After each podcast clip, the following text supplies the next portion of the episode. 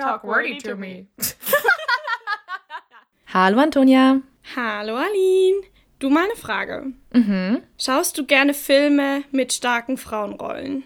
Auf jeden Fall. Ich finde, es ist immer sehr inspirierend und sehr motivierend, auch so Filme zu schauen, auf jeden Fall. Mhm. Du fragst mich das wahrscheinlich, weil wir heute über starke Frauenrollen in Filmen reden wollen. Ganz genau. Ähm, wir werden das so ein bisschen steckbriefmäßig abarbeiten. Also jeder von uns hat sich fünf Frauenrollen rausgesucht. Dann werden wir kurz den Charakter erklären, warum wir sie als starke Frauenrolle sehen und die Message dahinter. Ganz genau. Und ich würde sagen, Antonia, willst du direkt mal anfangen? Kann ich gerne machen. Super. Also, meine erste starke Frauenrolle ist Clarice Rinaldi, die Königin von Genovien. Sehr nice. Aus dem Film Plötzlich Prinzessin 1 und 2. Werden wahrscheinlich viele kennen, hoffe ich. Ähm, die Schauspielerin ist Julie Andrews, auch eine Koryphäe in ihrem Fach. Die Clarice als Charakter ist halt die Königin von diesem Land Genovien, die halt dann zu ihrer Enkelin in die USA fliegt und sagt, hey, du bist eine Prinzessin. Sie ist eine unheimlich starke, gutmütige Frau, sehr liebevoll, intelligent, aber trotzdem fair und charmant. Und ich finde, sie ist eine starke Rolle, weil sie einmal ein Land alleine regiert, das ein dominant männliches Parlament hat und sich von denen auch nicht unterkriegen lässt. Und dann zusätzlich noch, dass sie von dem Tod von ihrem Mann und ihrem Sohn nicht verbittert ist, sondern immer noch voller Liebe. Ja, das stimmt. Und dass sie halt ihre Enkelin zu 150 Prozent supportet.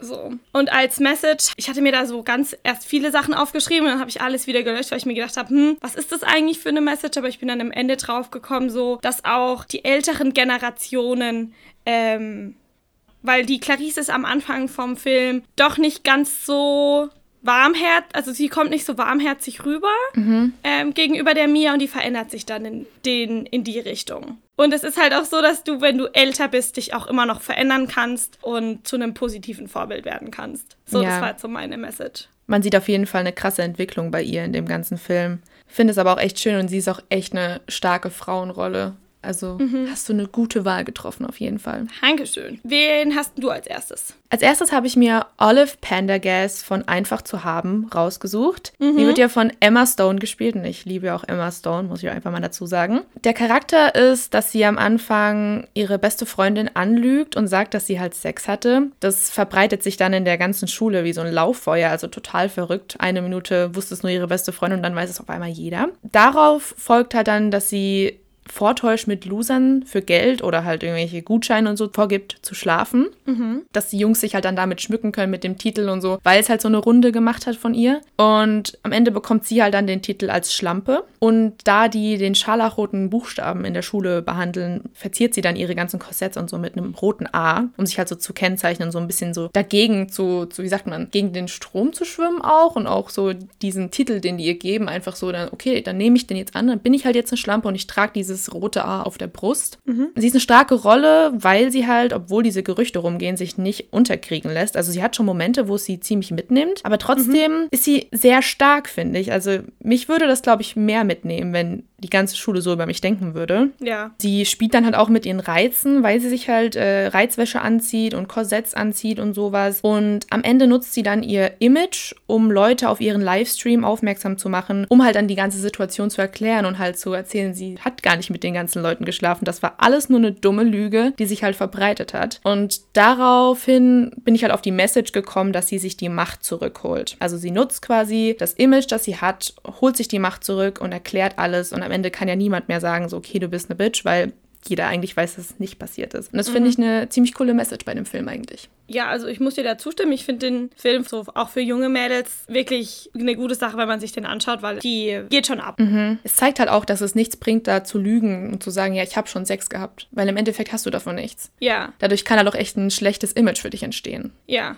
Also, Das ist schon krass. Wenn man so Filme sieht, da glaubt man immer nicht so, dass es so in Highschool so abgeht. Aber in meiner, also in meiner Schulzeit war es nicht besser. ja, doch bei mir, also in der Realschule war es genauso. Da haben sich Sachen auch total verbreitet. Ja, und auch Das schnell. ist total krass. Also man muss da auch echt ein bisschen aufpassen, was man so in die Welt setzt, auch selber. Ja, Was ist denn dein nächster Film? okay. Meine nächste Dame auf meiner Liste ist Donna Sheridan aus dem Film Mamma Mia 1 und 2. Die Schauspielerin ist im ersten Teil Meryl Streep und im zweiten Teil Lily James. Die Donna ist ein unheimlich cooler Charakter, weil sie einfach einmal wohnt sie auf einer griechischen Insel allein, hat da ein Hotel so badass. Das ist so, das ist so geil. Also hat schon relativ viel erlebt in ihrem Leben, ist aber trotzdem lebenslustig, selbstbewusst, selbstständig, mutig, hat so Prinzipien. Und ich finde, sie ist halt eine starke Rolle, weil sie einmal ihre Tochter alleine großgezogen hat und gleichzeitig ein Hotel aufgebaut hat im Ausland, Ja. wo sie direkt nach der Uni hingezogen ist. Also das, das finde ich einmal schon mal krass. Und dann war sie in den fiktionalen 70er, 60er Jahren in einer Girl Power Band. Wie cool ist bitte das? Also eine Band gehabt und hat immer ihre sexuelle Freiheiten genossen, weil es ist ja auch der Grund dafür, dass sie schwanger wird.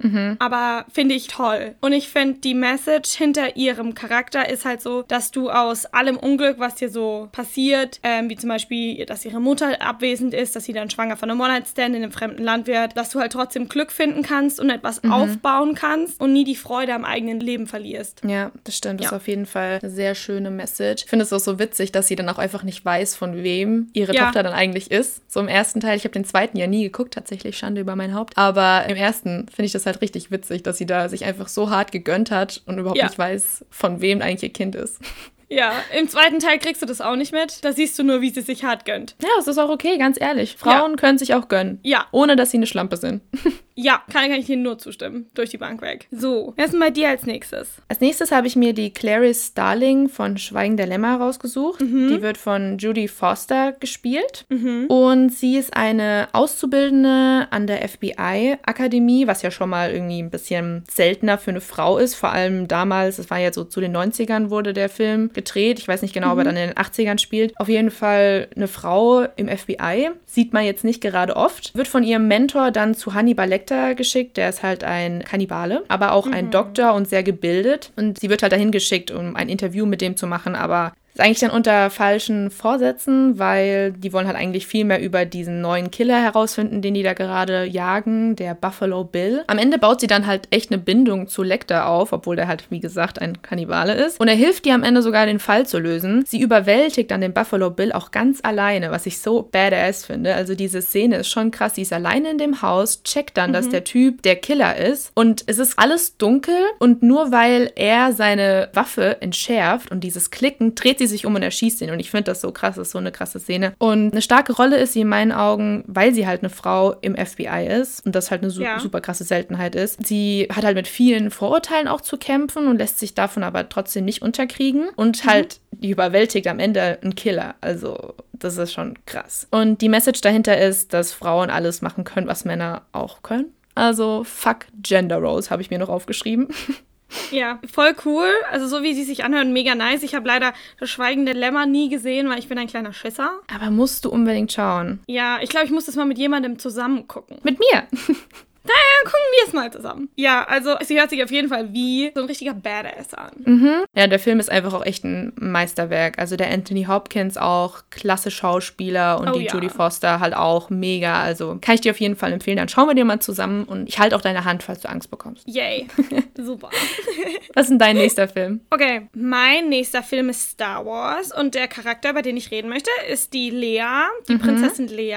Sie wird geschauspielert von Carrie Fisher, die leider nicht mehr im Leben ist. Ja. Sehr sad. Und die Prinzessin Lea, allein wie die im ersten Film vorgestellt wird, finde ich so lustig. Die ähm, wird von dem Bösewicht von Darth Vader festgenommen und als die Jungs sie dann retten wollen, der Luke und der Han, dann sagt sie, ich brauche keine Hilfe. Ich hatte alles unter Kontrolle und sie, dann sagen die Jungs, ja, du wirst morgen ähm, umgebracht worden und sie sagt so, nee, ich hatte alles unter Kontrolle. Das ist einfach nur zum Schreien. Die ist sehr dickköpfig. Sie ist selbstbewusst, sie ist selbstständig und sie ist ganz arg intelligent. War die Adoptivtochter von dem König und der Königin von Alderaan. Das ist so ein Planet gewesen in diesem Star Wars-Universum. Und sie wurde sehr, sehr jung Senatorin und führte dann die Rebellion gegen das Empire an und gründete später dann die Resistenzgruppe gegen den Ersten Orden. Also immer wenn es irgendwo eine Rebellion zu starten gibt, ist die Lea in der ersten Reihe und schreit, hier, ich mach's. Sehr geil. Ich feiere sie einfach mega. Die lässt sich auch von niemandem was sagen. Die hat so eine No-Bullshit-Attitude. Und meine Message ist so für mich, dass man eine Boss-ass, a badass Bitch oder Boss-ass Bitch sein kann und dann trotzdem eine glückliche Beziehung führen kann. Weil die kommt dann mit dem Han Solo zusammen, die heiraten dann, die kriegen Kinder und keine Ahnung. Und ich finde, das macht halt schon, das finde ich, sieht man oft nicht in so starken Frauenrollenfilmen, dass, also entweder ist dann so, je nachdem, was es für ein Genre ist, entweder gar keine Beziehung dabei oder die Frau wird dann doch nur auf die Beziehung reduziert. Mhm. Und so ist es halt bei der Lea gar nicht. Ja, das stimmt. So starke Frauenrollen, da meint man dann immer, die brauchen dann keinen Mann und müssen dann so Single sein und independent und I don't give a fuck about genau. man. Hast schon recht, ja. Das ist aber schön, dass das auch mal in Film so gezeigt wird, dass das beides eigentlich funktioniert. Du kannst trotzdem eine starke Frau sein und glücklich verliebt sein, mit einem Mann zusammen sein. Ganz genau. Und was ich auch so toll fand an Star Wars, die ersten drei Filme kamen ja in den 70ern raus. Mhm. Und ich finde, für die 70er ist die Lea schon ein sehr starker Charakter. Ja, das stimmt. Da gab es ja definitiv noch ein anderes Frauenbild, so ein bisschen. Auf jeden Fall. Deswegen voll schön zu sehen, dass es damals auch schon so ein bisschen mit Gender Roles gespielt wurde. Ja. Also sehr cool. Super, super. Was ist denn bei dir deine nächste Dame? Die nächste Dame ist bei mir Zulor. Also keine Ahnung, ob ich das jetzt richtig ausspreche. Das ist die von Gran Torino. Mhm. Die ist von der Anne Herr, wird sie gespielt. Also es sind so Namen, mit denen kann ich jetzt gerade nicht so viel anfangen. I'm sorry if I'm butchering it. Und sie ist halt diese asiatische Nachbarin von ihm. Mhm. Genau, sie ist ein unterstützender Hauptcharakter und ihre Familie ist, also sind Immigranten in der USA. Und der mhm. Nachbar, der Walt Kowalski, ist ein Veteran und sie kommt mit ihm in Kontakt, weil er sie vor so einer Gruppe Jungs rettet, die halt total gewaltsam sind und einfach nur Stress gesucht haben. Und er geht dahin und er ist ziemlich badass. Also Gran Torino ist ein richtig geiler Film. Mhm. Und rettet sie dann und fährt mit ihr nach Hause, bringt sie zu ihrer Familie und dadurch, dass sie von ihm gerettet wurde, ist halt die ganze Familie so sie gibt dem Walt die ganze Zeit halt was zu essen und bedanken sich die ganze Zeit bei ihm und er will das eigentlich überhaupt nicht. Er hat gar keinen Bock drauf. Der ist total der miese Peter eigentlich. Aber trotzdem lädt sie ihn dann halt ein, mhm. dass er mit denen zusammen essen soll, mal so auf eine Grillparty kommen soll und freundet sich halt dann tatsächlich mit dem an. Das finde ich irgendwie ziemlich witzig, dass so ein junges Mädel sich mit einem alten Sack anfreundet, aber es ist total die schöne Beziehung. Mhm. Und klar, in dem Film passiert noch viel mehr. Also ich kann den auf jeden Fall empfehlen. Was in der Story noch so passiert, am Ende wird die Sue auf jeden Fall auch noch vergewaltigt und geschlagen von der Gruppe von Jungs, die halt diese Familie mhm. auch bedrohen. Und sie ist halt eine starke Rolle, weil sie sehr intelligent ist und sie lässt sich von niemandem was sagen. Sie lässt sich nicht rumschubsen und hat aber auch keine Vorurteile gegenüber dem Wall zum Beispiel oder anderen Menschen. Und dass sie diese Vergewaltigung auch so in Anführungsstrichen hinnimmt, finde ich halt auch mega mhm. stark, damit klarzukommen. Also klar, das kann nicht jeder. Ja. Beziehungsweise es kann wahrscheinlich niemand wirklich damit klarkommen, aber sie überspielt das sehr gut. Und meine Message dahinter ist, dass man sich halt nichts gefallen lassen muss, nur weil man eine Frau ist. Und ich finde, diese, diese Gender Roles, die, mit denen spielt sie sehr gut und sie kämpft dagegen schon sehr an, weil sie sich halt einfach nichts sagen lässt und sie auch bei diesen Jungs, äh, mhm. von denen sie auf der Straße da angegriffen wurde, sie die ganze Zeit ihre Meinung Meinung sagt und sie die ganze Zeit sagt, lasst mich jetzt in Ruhe und was soll der Scheiß und halt nicht so ist, ja, okay, ich gehe weg, ich tue alles für euch, weißt du, was ich meine? Und das finde ich irgendwie voll schön zu sehen. Mhm. Ja, hört sich mega an. Hast du Gran Torino noch nicht gesehen? Nee. Ah, also ich fand jetzt so vom Anhören, wie du sie jetzt vorgestellt hast, finde ich schön zu hören, dass auch Side-Charaktere eine stärkere mhm. Rolle annehmen, weil ich finde, meistens sind die starken Frauen in Filmen ja auch meistens immer Hauptcharakter. Ja, das stimmt. Und dann hat man immer so, keine Ahnung, die Side-Charakter haben immer irgendwie nicht so eine Message. Die sind ja. halt einfach da. Und finde ich wirklich klasse, dass man auch mal einer kleineren Rolle eine starke Rolle gibt. Ja, auf jeden Fall. Also ich finde, ihre Rolle bleibt auch total im Kopf. Also ich habe den Film gesehen und es ist mir so mhm. im, im, Kopf geblieben, dass sie einfach so strong ist und das fand ich so nice zu sehen. Deswegen finde ich den Film auch mega cool, aber an sich die ganze Message von dem Film ist echt 10 von 10, also kann ich auf jeden Fall empfehlen. Weißt du, ob der auf Netflix ist? Ich glaube, der ist auf Netflix, ja, aber ich bin mir jetzt auch nicht sicher. Aber ich habe auf jeden Fall die DVD, die kann ich dir auch gerne mal ausleihen. Ah, nehme ich gerne an. Oder wir schauen den halt auch noch zusammen. Wir machen mal einen Filmabend und dann können wir mal genau. zusammen Filme gucken. Was ist denn dein nächster Charakter? Also, mein nächster Charakter ist Elizabeth Swan von Fluch der Karibik, mhm. den ersten drei Teilen, weil fuck die anderen. Da gab es noch mehr Teile. Die Schauspielerin ist Kira Knightley, meine Period Drama Queen. Also wenn die in einem Kostümfilm mitspielt, ist es einfach nur, die hat so ein Gesicht für Kostümfilme. Mhm. Die Elizabeth vom Charakter, also die erstmal ist sie sehr behütet aufgewachsen. Sie ist die Tochter von dem Governor, dieser auf dieser Insel in der Karibik, wo die halt wohnen. Mhm. Das heißt, sie ist intelligent, selbstbewusst, also starke Frau. Sie ist aber gleichzeitig, also ich nenne sie immer meine Slytherin Queen, weil sie ist gerissen, eigensinnig, hat einen großen Sinn dafür, Leute zu hinterlisten und überlisten. Das passiert dann auch im Film, vor allem im ersten und im zweiten, eigentlich in allen drei. Ähm, sie ist eine starke Rolle, weil im allerersten Teil wird sie von verfluchten verfluchten Piraten entführt Okay. und überlistet die dann. Und dann immer, immer, immer wieder in den nächsten drei Teilen ist die Elizabeth immer die, die noch einen Plan im Hintertürchen hat. Wird dann im dritten Teil auch Piratenkönigin und führt dann so eine Armada von Piratenschiffen an. Mega geil. Und also meine Message von diesem Film und von Elizabeth als Charakter ist so, dass Intelligenz gepaart mit Hinterlist und einem starken Sinn für Moral dich sehr, sehr weit bringen können. Also wenn du weißt, was gut und böse ist, aber dir trotzdem, du dich da trotzdem nicht festfahren lässt von, sondern immer noch Hintertürchen siehst und so ein bisschen dirty kämpfst, kannst du alles schaffen und ich weiß nicht, ich feiere Elizabeth einfach. Für die gibt's auch kein Bullshit. Also der, die kann man nicht bullshitten. Ich habe ja Fluch der Karibik, ich glaube, früher einmal geguckt, aber ich kann mich gar nicht mehr dran erinnern. Also, das ist auch ein weiterer Film, den wir auf unsere Liste schreiben sollten, die wir vielleicht mal zusammenschauen sollen. Ja, Aber hört sich auf jeden Fall richtig cool an. Also auch eine mega geile Frauenrolle auf jeden Fall. ja, und sie, ich keine Ahnung, sie geht halt ab, sie fällt ein bisschen so in dieses Mary Sue-Ding, Mhm. Weil sie halt schon kämpft und kämpfen kann, ohne wirklich eine Ausbildung zu kriegen. Also die fängt dann im ersten Film hat die ein, ein, oder im zweiten hat die einen Säbel in der Hand und macht da rum und kann voll kämpfen. Und es wird halt nie wirklich gezeigt, wie sie das lernt.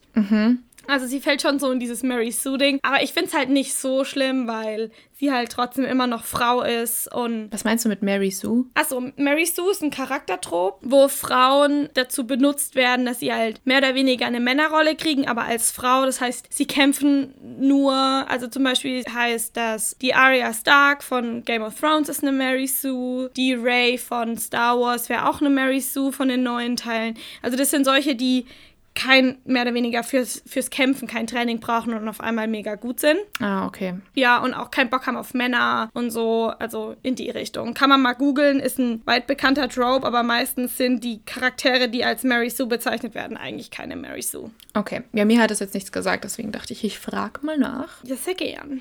So, wer ist denn bei dir das Vorletzte? Bei mir die Nummer 4 ist die Miranda Priestley von Der Teufel trägt Prada. Auch wieder gespielt von Meryl Streep, also zweimal schon Meryl Streep am Ja. Start. Die spielt auf jeden Fall oft starke Frauenrollen, kann man sagen. Auf jeden Fall. Der Charakter ist ja inspiriert von der Anna Wintour von Vogue. Und die Miranda Priestley ist halt auch Fashion Designer und Editor-in-Chief vom Runway Magazine. Sie ist tatsächlich auch arm aufgewachsen, hat sich aber hochgearbeitet und hat halt dann den Posten bekommen, den sie am Ende dann hat. Also sie ist sehr ambitioniert, hat auch auf jeden Fall eine starke Meinung und keine Angst davor, die Wahrheit zu sagen. Und das macht sie, finde ich, auch zu einer starken Rolle, einfach weil sie immer sagt, was sie denkt. Und sie zeigt halt auch, dass wenn man hart für was arbeitet, dass man halt alles schaffen kann. Die Message, die ich mir aufgeschrieben habe, ist, Be a strong ass bitch and you will succeed. Weil am Ende ist es halt, was sie gemacht hat. Ja. Sie hatte einen Traum und dafür hat sie gekämpft und am Ende hat sie es erreicht und lässt sich dann halt auch von niemandem irgendwas sagen, von keinem Mann und von keiner anderen Frau, weil sie weiß, sie hat Geschmack und was sie macht, ist richtig und gut. Und das finde ich richtig nice bei dem Film und ich meine,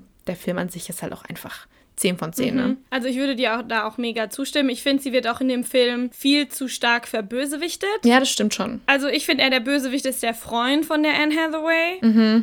Ja. Und die, die Miranda ist halt jemand, die sich nicht verändert oder anpasst an Leute, sondern die ist so sehr sie selbst. Und sie weiß halt, was sie geschafft hat und lässt sich de dem Ganzen dann auch nicht unterkriegen. Und es ist schon ein tolles Vorbild, finde ich. Ja, man sieht ja dann auch, dass sie mal kurzzeitig ein bisschen zusammenbricht in dem Film. Aber trotzdem gibt sie halt nicht auf. Und das finde ich voll schön zu sehen, einfach, dass sie weitermacht Ja. und kämpft und einfach sie selber ist und damit Riesenerfolg hat. Ja, ich würde dir da auf jeden Fall auch zustimmen. Also ich finde Miranda, die geht schon ab und die früher immer nie leiden können, die Miranda Priestley. Ich fand die immer blöd. So, so mittlerweile ist es besser. Aber ich finde, wenn man älter wird, dann schätzt man auch so stärkere Frauenrollen eher wert. Ja, auf jeden Fall. Ich finde, als Kind denkst du dir so, was will sie denn jetzt? Warum ist sie denn jetzt so gemein? Aber am Ende muss sie ja auch eine Meinung haben und die sagen und nicht einfach irgendwie Angst haben, Leuten auf die Füße zu treten, Angst haben, irgendwie die Gefühle von Leuten zu verletzen, weil das ist ja, im Ja. Endeffekt nicht ihr Job. Sie muss ja, sie hat ja Geschmack und sie muss ja irgendwie das rüberbringen, was sie gut findet und was sie scheiße findet. Deswegen finde ich das auch voll okay. Ja, vollkommen. Und sie ist nun mal der Chef. Ja, eben. Und wenn das ein Mann gewesen wäre, der so unvereinbar Meinung geäußert hätte, dann wäre der cool, Ja, you know? Und hier ist sie der Bösewicht. ja, Also ich finde, das ist auch so dieser Sexismus, den man da noch hat. Ja, das stimmt. Und bei Männern würde man dann nie drüber nachdenken. Nee. Da wäre das halt einfach ein Chef, der eine Meinung hat, stark ist und der kann das sagen. Das wird respektiert. Ja. Aber wenn es eine Frau ist, dann ist es schon so, oh mein Gott, das, was für eine blöde Kuh ist das eigentlich? Nee, aber deswegen finde ich es richtig cool, dass es in dem Film auch aufgezeigt wird. Mega. Was denn bei dir das Letzte? Also bei mir ist das letzte die Evelyn Carnahan, später O'Connor aus dem Film Die Mumie. Aber die Originalteile 1 bis 3. Nicht das Komische, was danach mit Tom Cruise kam, das kann man den Hasen geben. die Schauspielerin ist Rachel Weisz. Eine der schönsten Frauen, finde ich, die in Hollywood existieren, muss man jetzt auch mal sagen. Die Evelyn ist eigentlich Bibliothekarin in Kairo. Aber die ist so neugierig, also die ist zu neugierig für ihr eigenes Wohlbefinden. So. Und die hört halt von ihrem Bruder, dass da eine, also die wissen von so einer Stadt in der Wüste und da ist ein Schatz von einem Pharao begraben und die denken sich alle, ja, da gehen wir mal hin und uh. Und dann geht sie dahin und trifft dann noch ihren späteren Ehemann, den Rick, und ist dann aber zu neugierig, öffnet ein Buch, liest laut darauf vor und die Mumie taucht auf. immer eine gute Idee in so Situationen. Immer eine gute Idee. Und ich finde halt, also sie ist einmal ein ganz, ganz toller Charakter, einfach weil sie auch so neugierig ist. Ich finde, das ist auch was, was man viel zu wenig sieht. Sie ist trotz allem aber schlau und gerissen. Also die, die schon 10 von. ah, Ich liebe Evelyn. Okay. und sie wird dann halt von der Bibliothekarin am Anfang vom ersten Teil, dann erstmal zu einer Schatzjägerin, Ägyptologin, Autorin und dann auch Archäologin. Die ist dann so in ihrem Fach wirklich das Beste, was es gibt. Sie kämpft mit allen Mitteln, also die kämpft auch dirty und ich feiere das so über die Evelyn. Und was meine Message von diesem Film ist und von der Evelyn als Charakter ist, die weiß, wie intelligent sie ist und lässt diese Intelligenz von anderen nicht untergraben. Und sie weiß einfach, dass sie die Beste ist. es gibt so ein paar Männer in den, in den Filmen, die sind dann so, mm, but are you? Und sie ist so, bitch, yes, I am. Außer ihr Ehemann, der ist einfach nur supportive und er liebt sie einfach. Das ist so eine, so eine schöne Liebesbeziehung auch. Also kann ich, ich kann wirklich die Mumie sehr empfehlen. Die Mumie ist mit einer der besten Filme, die je gemacht wurden. Habe ich auch Muss ich nie sagen. gesehen. Glaube ich Kann ich zumindest. dir sehr, sehr, sehr empfehlen. Gibt es den irgendwo? Den gibt's auf Netflix. Ah. Es gibt alle drei, die ersten drei Teile gibt's auf Du hast Netflix. gesagt, die ersten drei sind alle gut, ne? Ja, Und die sind alle mit der gleichen Besetzung? alle mit der gleichen Besetzung. Ah. Die ersten zwei auf jeden Fall. Ich bin mir gerade beim dritten nicht mehr sicher, aber ich meine schon. Die sind auch ein bisschen älter, oder? Ja, also die Mumie ist von 1999. Ah, mhm. Also eigentlich auch schon ein Oldie, Ja. wenn man sich's mal überlegt. Ja, ich schaue zurzeit voll gerne so alte Filme. Die haben total den Charme, meiner Meinung nach. Deswegen, Ja. vielleicht merke ich mir den mal, weil meine Eltern und ich schauen die Filme mal zusammen. Schlag den vielleicht dann vor, lass doch mal die Mumie gucken als nächstes. Also ich kann den wirklich sehr empfehlen. Das ist super und der ist auch super lustig. Ja, hört sich auch auf jeden Fall nach einem Film an, der mir gefällt. Ja, so. Wen hast du denn zum krönenden Abschluss? Der krönende Abschluss ist jemand, den jeder kennt, und zwar Katniss Everdeen von Tribute von Panem, gespielt von Jennifer Lawrence. Die Story ist wahrscheinlich jedem bekannt, aber sie meldet sich ja freiwillig als Tribut anstatt ihrer Schwester. Und von Anfang an merkt man eigentlich, dass sie sich echt ungern was sagen lässt und dass sie das ganze, das ganze System von diesen Hungerspielen auch einfach nur bescheuert findet. Erkennt dann auch den Fehler im System und kämpft dagegen an. Sie täuscht ja auch mit dem Peter da so einen Doppelmord vor, was dazu führt, dass beide als Gewinner gelten, was untypisch ist für die Hungerspiele. Und weil sie das so manipuliert hat, gilt sie halt auch als Rebellin. Und das macht sie halt in meinen Augen auch zu einer starken Rolle. Und halt auch, weil sie immer sagt, was sie denkt, keine Angst hat. Und sie kämpft halt einfach. Sie ist ja auch richtig gut im, im Bogenschießen. Ist das auch so eine Mary Sue-Rolle? Ich weiß es nicht. Ja. Und ähm, ja, die Message ist einfach, nur weil halt etwas so ist, muss man es nicht hinnehmen. Also nur weil das schon irgendwie 74 Hungerspiele gab, heißt es nicht, dass das für immer so sein muss und dass das richtig ist. Und ich finde es richtig gut, dass sie da diese Rebellion startet. Und ich weiß gar nicht mehr genau, wie es endet, muss ich sagen. Also der letzte Teil geht ja mehr oder weniger darum, dass die dann, ähm, die Katniss bringt dann nicht den Snow um, sondern ähm, die in dem, in dem äh, 13. Distrikt, da formt sich, formt sich ja diese Rebellion. Und unter Danny ihrer Lie äh, Anführerin, die Katniss ist ja mehr oder weniger nur das Symbol der Rev äh, Revolution, aber nicht die tatsächliche Anführerin. Und die bringt dann die Anführerin rum, anstatt den Snow, weil die möchte, dass Hungerspiele weiterhin fortgeführt werden, aber mit den Kindern aus dem Kapitol. Ah, mhm, genau. Genau. Und die Katniss ist ja ein sehr traumatisierter Charakter. Also die hat ja, die ist ja so heftig traumatisiert, die hat ja so viel PTSD, die Arme. Und die sieht da schwarz und die erschießt die dann. Stimmt. Ja, jetzt habe ich die Bilder auch wieder vor Augen. Ja. Aber ich finde halt, die Rolle ist schon mega gut. Und ich finde, Jennifer Lawrence spielt das auch ziemlich gut. Oh ja. Und du hast ja, glaube ich, auch gesagt, dass Tribute von Panem so ziemlich die beste Verfilmung ist von einer Buchreihe, oder? Die es so gibt. Ja, also sie hat ein paar, äh, natürlich wie jede Buch, also Verfilmung auch, ein paar Fehler drin. Ich glaube, der größte Fehler ist so mehr oder weniger ein bisschen die Message, weil die haben sich schon, was den Film betrifft, sehr auf dieses Love Triangle zwischen dem Peter, der Katniss und dem Gale versteift, weil Ja. das war im Buch tatsächlich dann gar nicht so. Aber es ist halt, keine Ahnung, es ist halt schon sehr, sehr, sehr nah am Buch. Also ich würde es richtig gerne nochmal schauen. Also bei mir ist schon voll lange her, dass ich die ganzen Filme geguckt habe. Deswegen kann ich mich auch nur noch so richtig an den ersten tatsächlich erinnern und die anderen beiden weiß ich gar nicht mehr so genau. Aber. Ja, Oder waren es sogar vier Teile? Es waren vier Teile, gell? es waren vier. Ja. Ja, die haben den, den letzten Teil in zwei Teilen verfilmt. Aber ich weiß, dass ich die auf jeden Fall richtig gut fand. Ich war zwar, glaube ich, mit dem Ende Ja. nicht 100% zufrieden.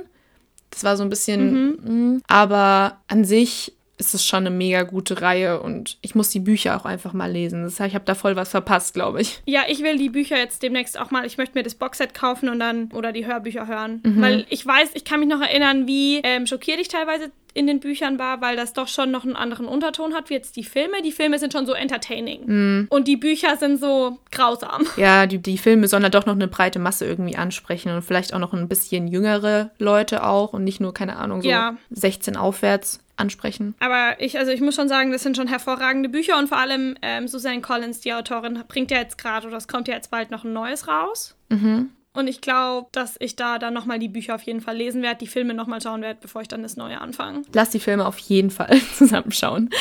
Wow, richtig Ja. viele Verabredungen. muss uns einfach jetzt regelmäßig treffen, immer zum Filme gucken. Genau. Okay, dann sind wir jetzt am Ende angekommen. Ich finde, wir hatten eine sehr gute Liste von starken Ich Frauenrollen. finde auch. Und es war wieder sehr schön, mit dir zu reden, Antonia. Wie immer, ich freue mich aufs nächste Mal Mhm. und auf Wiedersehen. Tschüss.